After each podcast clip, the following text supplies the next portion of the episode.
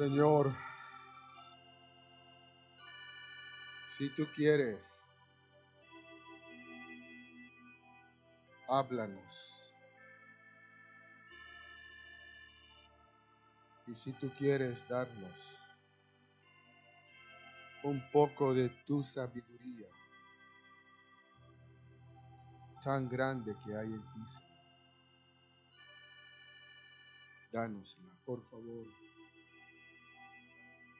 para que entendamos los planes eternos que hay en tu corazón, En el nombre de Jesús. Amén. Pueden sentarse, hermanos.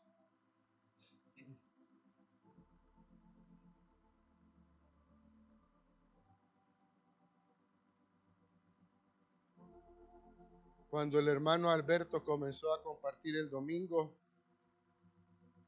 yo dije, este me robó el mensaje.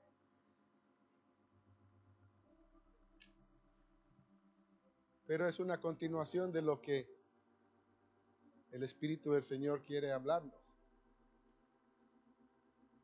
Yo ya sabía de qué iba a compartir. Pero el Señor quiere continuar hablándonos. Y yo, yo sentí que Él puso las bases del mensaje que yo voy a compartir.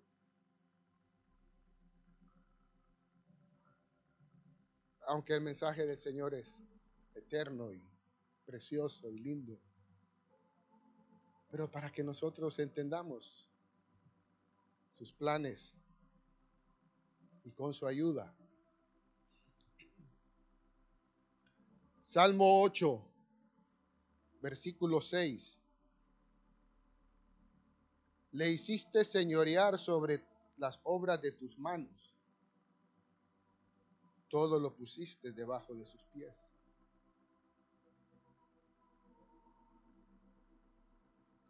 Creo que ahí está resumido, ¿verdad? El mensaje del plan de Dios para nosotros. Para su creación, para el hombre. Y el, llamamiento nuestro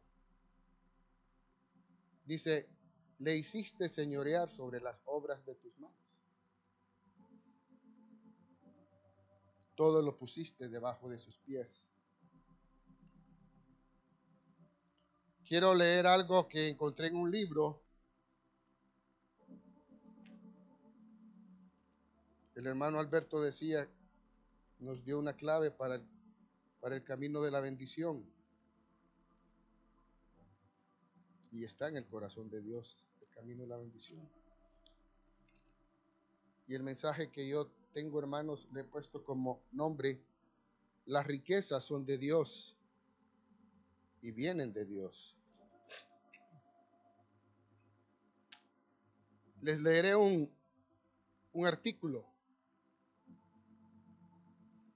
Dice, en la portada de la edición del 2 de septiembre de 2016 de Newsweek, apareció una historia en la que se exploraba la premisa de crecer, no solamente, la premisa de que crecer no solamente cambia la forma en que ves el mundo, también cambia tu cerebro.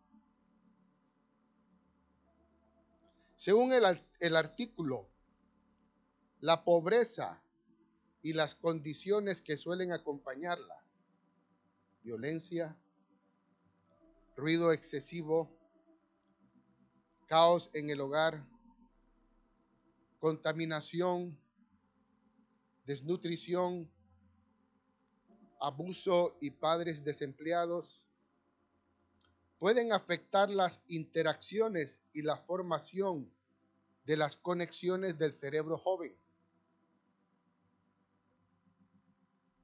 El artículo cita numerosos estudios que se han realizado con relación a los e-, efectos de la pobreza en el cerebro de los niños. Algunos estudios incluso hacen uso de resonancias magnéticas para medir y comparar el tamaño del cerebro de varios niños que habían crecido en la pobreza, con el de niños de familias adineradas. Un proyecto realizado por, en inglés, Nature Neuroscience. No sé qué quiere decir. Usted dirá, los que saben hablar inglés. Pero es un proyecto de alguien. Y publicado en 2015, estudió a mil personas de entre 3 y 20 años y descubrió que los niños con padres con ingresos menores tenían áreas cerebrales más reducidas en comparación con los hijos de familias con ingresos de 150 mil dólares o más al año. La conclusión de la mayoría de los investigadores fue que el dinero no era el único problema. El verdadero daño lo causaba crecer en ambientes de crimen, violencia, drogas, pandillas, promiscuidad y monoparentalidad. Lo que mermaba el desarrollo cerebral era el hecho de vivir con miedo crónico, tanto a los riesgos físicos como a las situaciones económicas desesperadas. El estudio mostraba que si los padres, aun siendo pobres, eran capaces de proveer un ambiente de seguridad y apoyo en casa, el niño tenía más oportunidades de que su cerebro se desarrollara con normalidad, incluso viviendo en un barrio violento. En el artículo de Newsweek se afirma, elementos como la discriminación que obliga a las minorías a vivir en, a vivir en edificios inseguros y dilapidados, los sesgos raciales implícitos por parte de los maestros, la desnutrición y las escuelas sin financiamiento en comunidades pobres pueden mermar el desarrollo del cerebro. Algunas buenas noticias. Según Newsweek, el cerebro puede cambiar. El daño causado por la pobreza vivida en la infancia puede revertirse de acuerdo con el artículo. La neuroplasticidad del cerebro, o sea, su capacidad para modificar su propia estructura, alcanza su mayor nivel poco después del nacimiento y durante la primera etapa de la infancia. Luego decrece con el tiempo, pero nunca desaparece por completo. Entre los 15 y los 30 años, el cerebro atraviesa una segunda etapa de exacerbación de la neuroplasticidad, lo que significa que muchos adolescentes y adultos jóvenes tienen la ventaja de la adaptación si recurren al entrenamiento y la práctica. Qué tremendo el efecto de la pobreza. Hasta dónde puede afectar el cerebro del niño del joven, del adulto.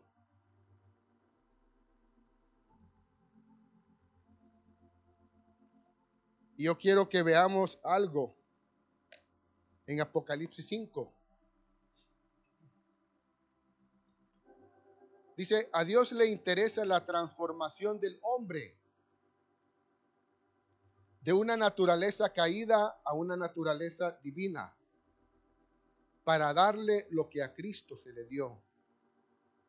Cristo mismo fue levantado del infierno para recibir un lugar de honra, de honor. En el capítulo 5, versículo 12. Vamos ahí, hermanos.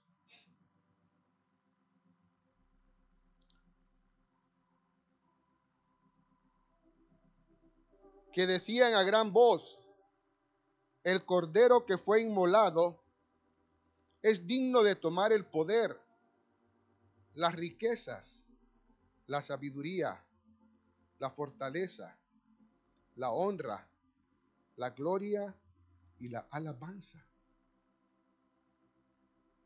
Ahora, ahí hay algo importante. Dice, el cordero que fue inmolado. El cordero que descendió al infierno. El cordero que murió, dio su vida para salvarnos, para rescatarnos. Recibió ese honor. Vuelvo, lo vuelvo a leer. Y miré y oí la voz de muchos ángeles alrededor del trono y de los seres vivientes y de los ancianos. Y su número era millones de millones, que decían a gran voz, el cordero que fue inmolado es digno de tomar el poder, las riquezas, la sabiduría, la fortaleza, la honra, la gloria y la alabanza. Es necesario, si el mismo Señor Jesucristo tuvo que ser inmolado para recibir estos, estas siete, estas siete que, eh, bendiciones,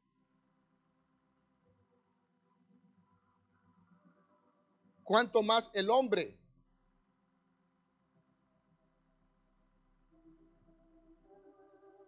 Ahora, ¿será que Dios quiere darnos eso a nosotros? ¿Será que Dios quiere darle al hombre poder? ¿Será que Dios quiere darle al hombre riquezas? ¿Será que Dios quiere darle al hombre la sabiduría, fortaleza, honra, gloria y alabanza? Salomón, el rey Salomón, es una figura perfecta del reino de Cristo. Y él recibió estas mismas siete cosas que Jesús recibió cuando fue inmolado. ¿Quién es más? José. ¿Recibió poder José? Sí, ¿verdad? Fue el segundo después de Faraón. ¿Recibió riquezas José? Sí, ¿verdad? Administró las riquezas, los bienes de Faraón. ¿Recibió sabiduría José? ¿Cómo habrá hecho para almacenar tanto trigo por tantos años? El trigo tiene que tener un tratamiento especial en los hilos, porque si no se arruina. La harina, creo que a los seis meses ya agarra gorgojo.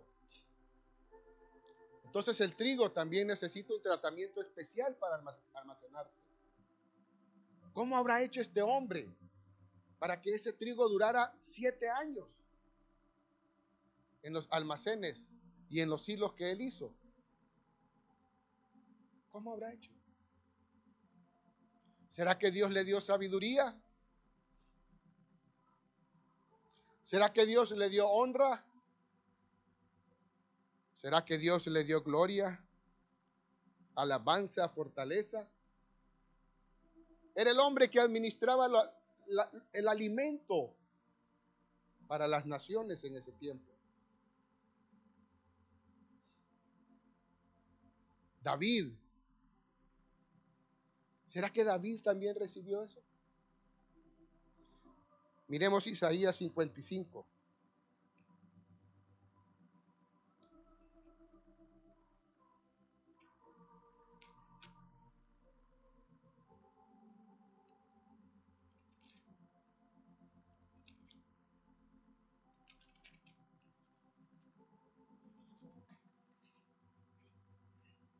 versículo 4. Pero voy a leer desde el principio el contexto. A todos los sedientos, venid a las aguas, y los que no tienen dinero, venid, comprad y comed. Venid, comprad sin dinero y sin precio vino y leche. ¿Por qué gastáis el dinero en lo que no es pan y vuestro trabajo en lo que no sacia? Oídme atentamente y comed del bien, y se deleitará vuestra alma con grosura. Inclinad vuestro oído y venid a mí. Oíd y vivirá vuestra alma, y haré con vosotros pacto eterno, las misericordias firmes de David. Miren este verso me ha gustado mucho. He aquí que yo le di por testigo a los pueblos, por jefe y por maestro de las naciones. David era un maestro de las naciones. David era jefe de las naciones. Era testigo. Yo me imagino que los reyes de la tierra llegaban donde David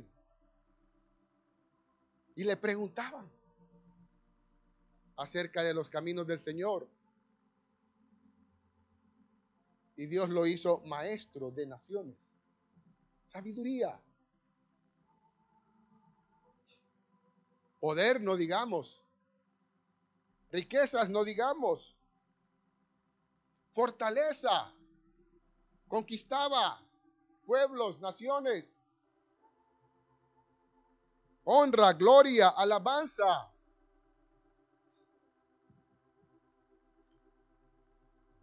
Daniel y sus amigos, gobernantes en diferentes reinos, babilónicos, medos y persas.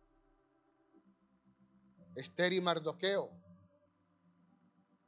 Job.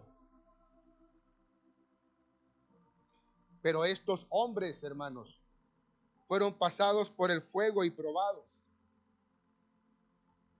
Es una característica de los que recibirán estas siete cosas que Cristo recibió, así como Cristo fue inmolado.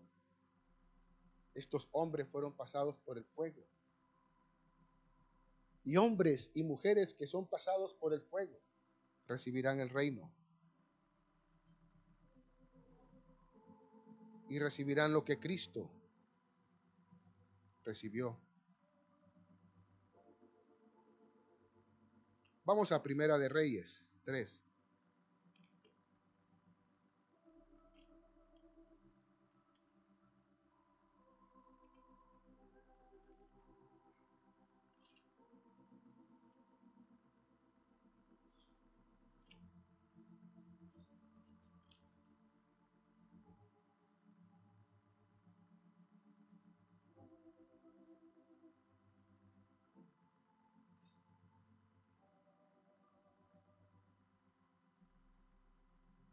Versículo 3, del 3 al 28. Salomón pide sabiduría.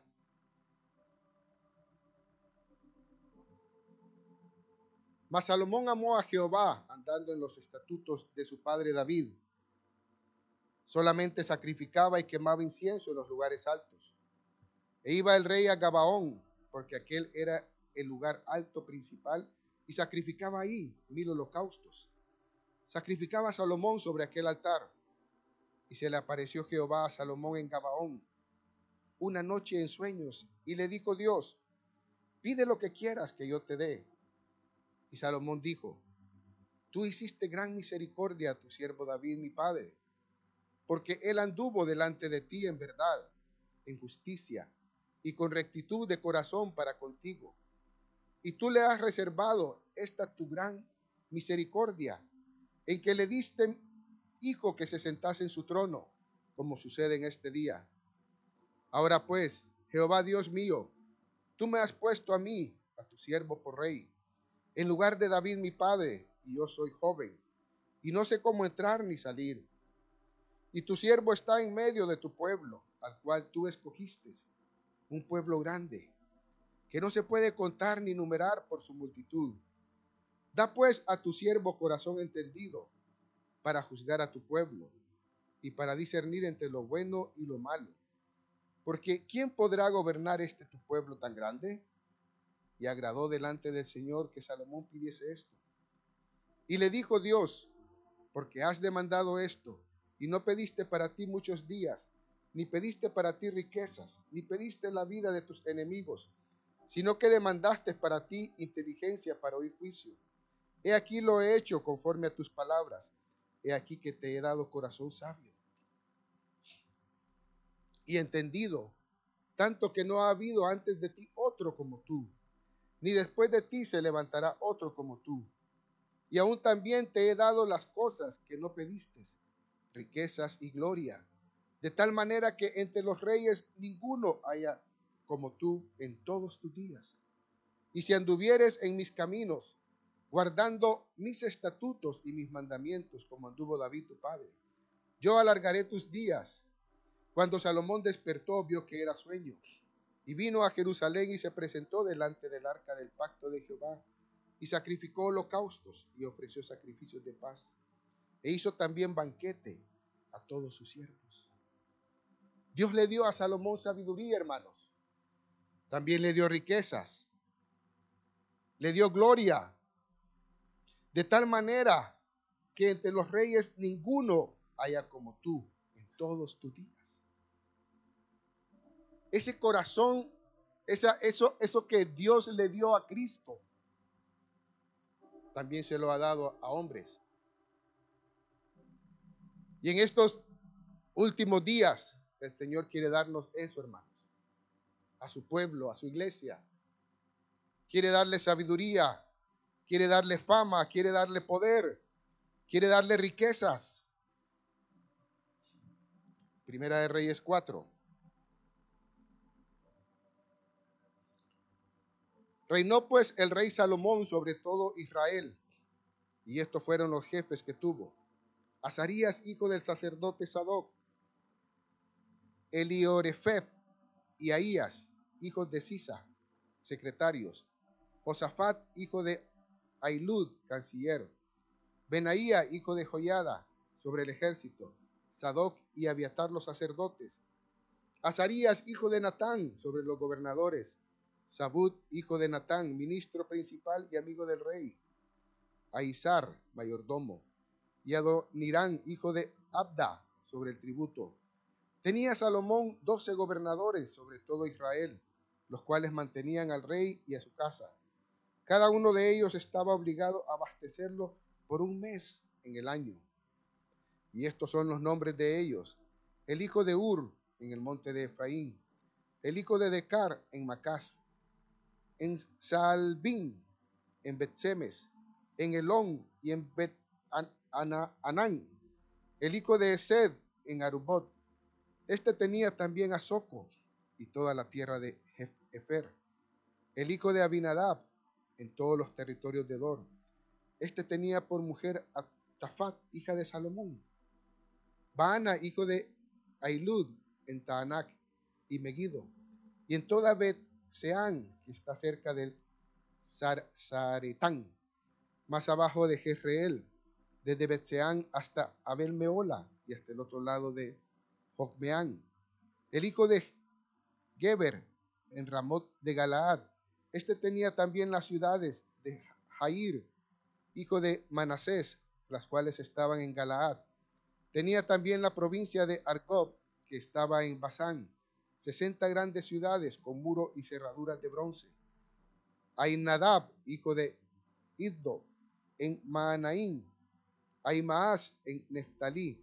Este tomó también por mujer a Basemat, hija de Salomón.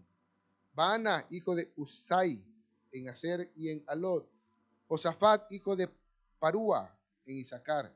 Simei, hijo de Ela, en Benjamín. Geber, hijo de Uri, en la tierra de Galaad, la tierra de Seón, rey de los amorreos, y de Og, rey de Basán. Este era el único gobernador en aquella tierra. Judá e Israel eran muchos, como la arena que está junto al mar en multitud, comiendo, bebiendo y alegrándose. Y Salomón señoreaba sobre todos los reinos, desde el Éufrates hasta la tierra de los filisteos y el límite con Egipto, y traían presentes y sirvieron a Salomón todos los días que vivió. Y la provincia de Salomón, la provisión de Salomón, para cada día era de 30 coros de flor de harina, 60 coros de harina, 10 bueyes gordos, 20 bueyes de pasto y 100 ovejas, sin los siervos, gacelas, corzos y aves gordas, porque él señoreaba en toda la región al oeste del Éufrates, desde Tifsa hasta Gaza, sobre todos los reyes al oeste del Éufrates, y tuvo paz por todos lados alrededor. Y Judá e Israel vivían seguros, cada uno debajo de su parra y debajo de su higuera, desde Dan hasta Berseba, todos los días de Salomón. Además de esto, Salomón tenía cuarenta mil caballos en sus caballerizas para sus carros y doce mil jinetes. Y estos gobernadores mantenían al rey Salomón y a todos los que a la mesa del rey Salomón venían cada uno un mes, y hacían que nada faltase. Hacían también traer cebada y paja para los caballos y para las bestias de carga al lugar donde él estaba, cada uno conforme al turno que tenía. Y Dios dio a Salomón sabiduría y prudencia muy grandes y anchura de corazón como la arena que está a la orilla del mar. Era mayor la sabiduría de Salomón que la de todos los orientales y toda la sabiduría de los egipcios. Aún fue más sabio que todos los hombres, más que Etán, Esraíta, y que Emán, Calcol y Darda, hijos de Maol, y fue conocido entre todas las naciones alrededor, y compuso tres mil proverbios, y sus cantares fueron cinco mil. También disertó sobre los árboles, desde el cedro del Líbano hasta el hisopo, que nace en la pared. Asimismo disertó sobre los animales, sobre las aves, sobre los reptiles y sobre los peces. Y para oír la sabiduría de Salomón venían de todos los pueblos y de todos los reyes de la tierra, a donde había llegado la fama de su sabiduría. Dios le dio a Salomón lo mismo que le dio a Cristo. Fama y poder, riquezas, el poder por sus riquezas, la fortaleza construyó los muros en Jerusalén, la honra por su reino, la gloria por su grandeza, la alabanza por su sabiduría. Veamos Primera de Reyes 10, ya para terminar.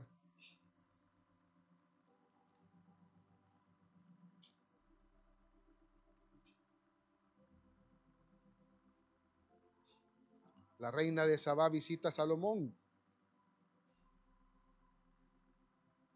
a causa de su sabiduría. Oyendo la reina de Sabá la fama que Salomón había alcanzado por el nombre de Jehová, vino a probarle con preguntas difíciles y vino a Jerusalén con un séquito muy grande, con camellos cargados de especias y oro en gran abundancia y piedras preciosas y cuando vino a Salomón le expuso todo lo que en su corazón tenía. Y Salomón le contestó, todas sus preguntas. Y nada hubo que el rey no le contase. Y cuando la reina de Saba vio toda la sabiduría de Salomón y la casa que había edificado, asimismo la comida de sus mesas, las habitaciones de sus oficiales, el estado y los vestidos de los que le servían, sus maestresalas y sus holocaustos, que ofrecía en la casa de Jehová se quedó asombrada y dijo al rey, verdad es lo que oí en la tierra de tus cosas y de tu sabiduría. Pero yo no lo creía hasta que he venido y mis ojos han visto que ni aún se me dijo la mitad. Es mayor tu sabiduría y bien que la fama que yo había oído. Bienaventurados tus hombres, dichosos estos tus siervos, que están continuamente delante de ti y oyen tu sabiduría Jehová tu Dios sea bendito, que se agradó de ti para poner en el trono de Israel, porque Jehová ha amado siempre a Israel, te ha puesto por rey, para que hagas derecho y justicia. Y dio ella al rey ciento veinte talentos de oro, y mucha especiería y piedras preciosas. Nunca vino tan gran cantidad de especias como la reina de Sabá dio al rey Salomón. La flota de Irán que había traído el oro de Ofir, traía también de Ofir mucha madera, de sándalo y piedras preciosas. Y de la madera de sándalo hizo el rey baluastres para la casa de Jehová y para las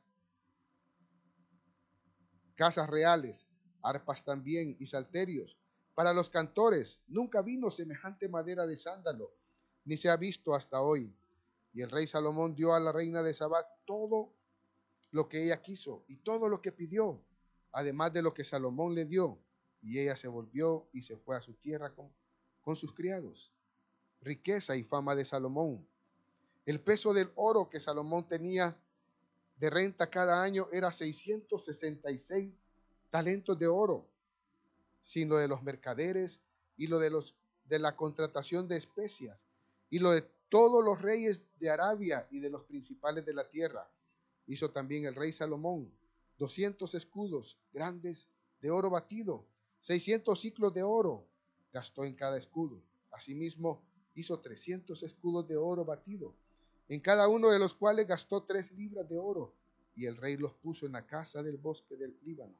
Hizo también el rey un gran trono de marfil, el cual cubrió de oro purísimo.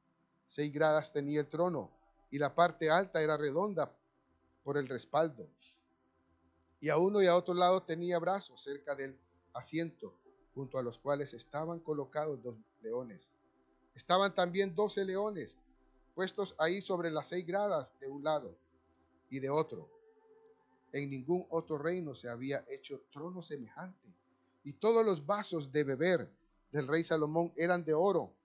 Y asimismo toda la vajilla de la casa del bosque del Líbano era de oro fino, nada de plata, porque en, tiempo de Salomón no era apreciada, porque el rey tenía en el mar una flota de naves de Tarsis, con la flota de Irán.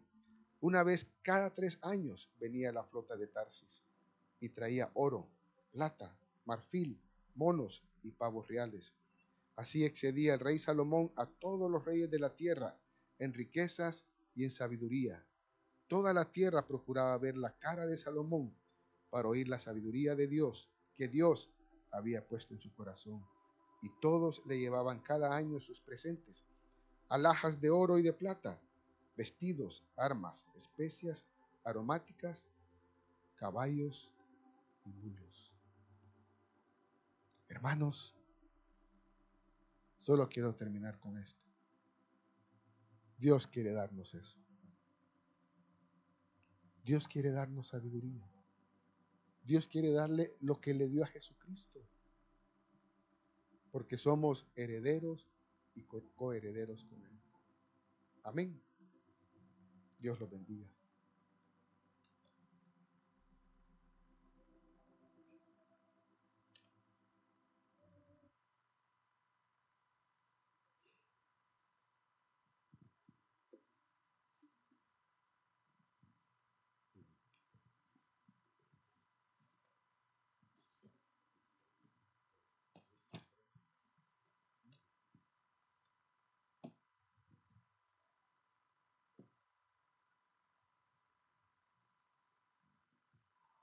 ¿Por qué empezó el hermano a hablarnos de los pobres?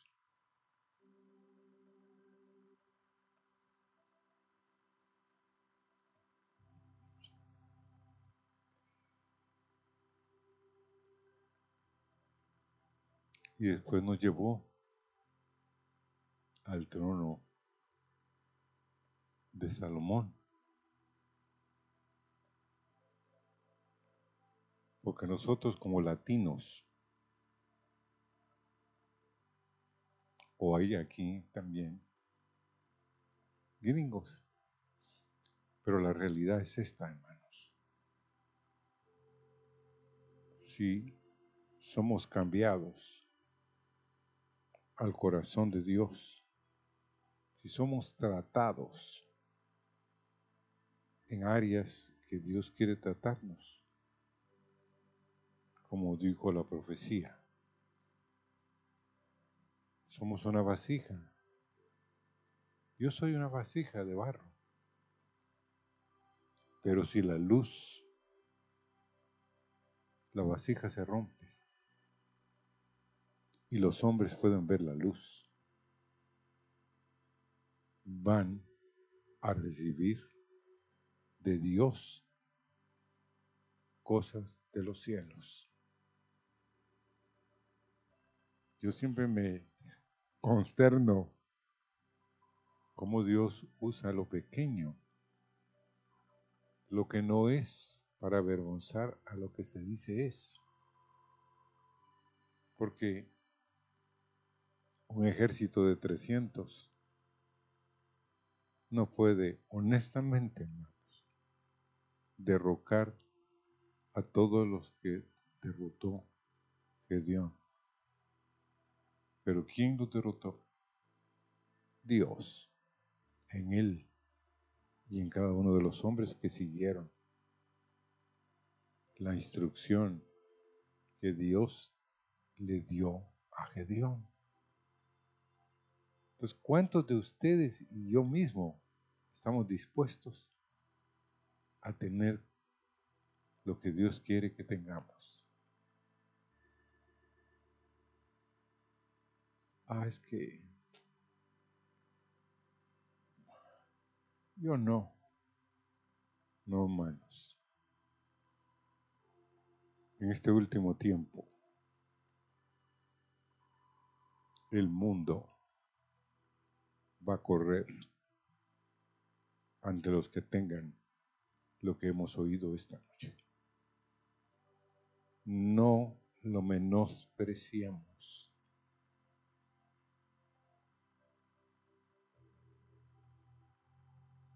Porque si nos causa un shock, ¿o no? O sea, no, Dios tú lo puedes hacer.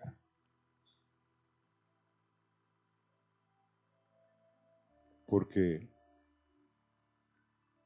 los hermanos de Jesús no creían en Jesús. Somos honestos. La que no creían en Jesús, los hermanos de él, se sentaban a la mesa con él y no salió de ellos más que si eres lo que dice ser, manifiéstate pues.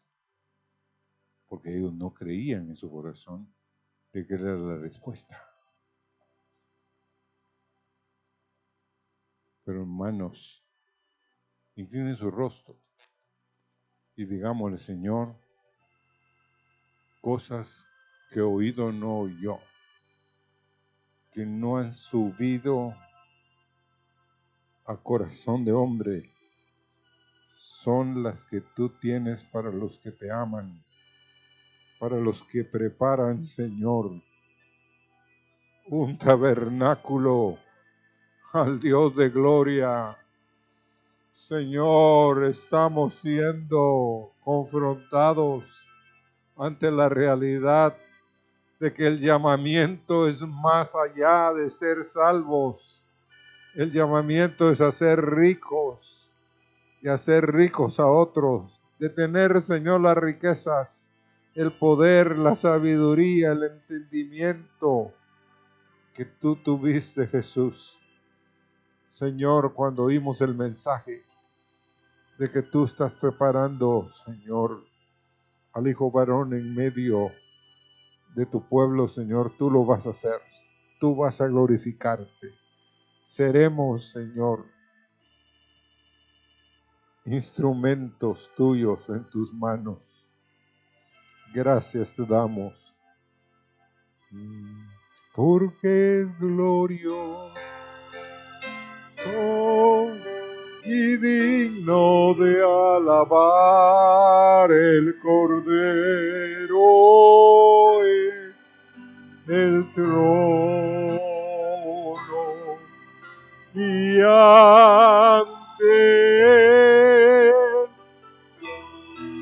nuestra voz al que el trono está. Santo, santo, santo.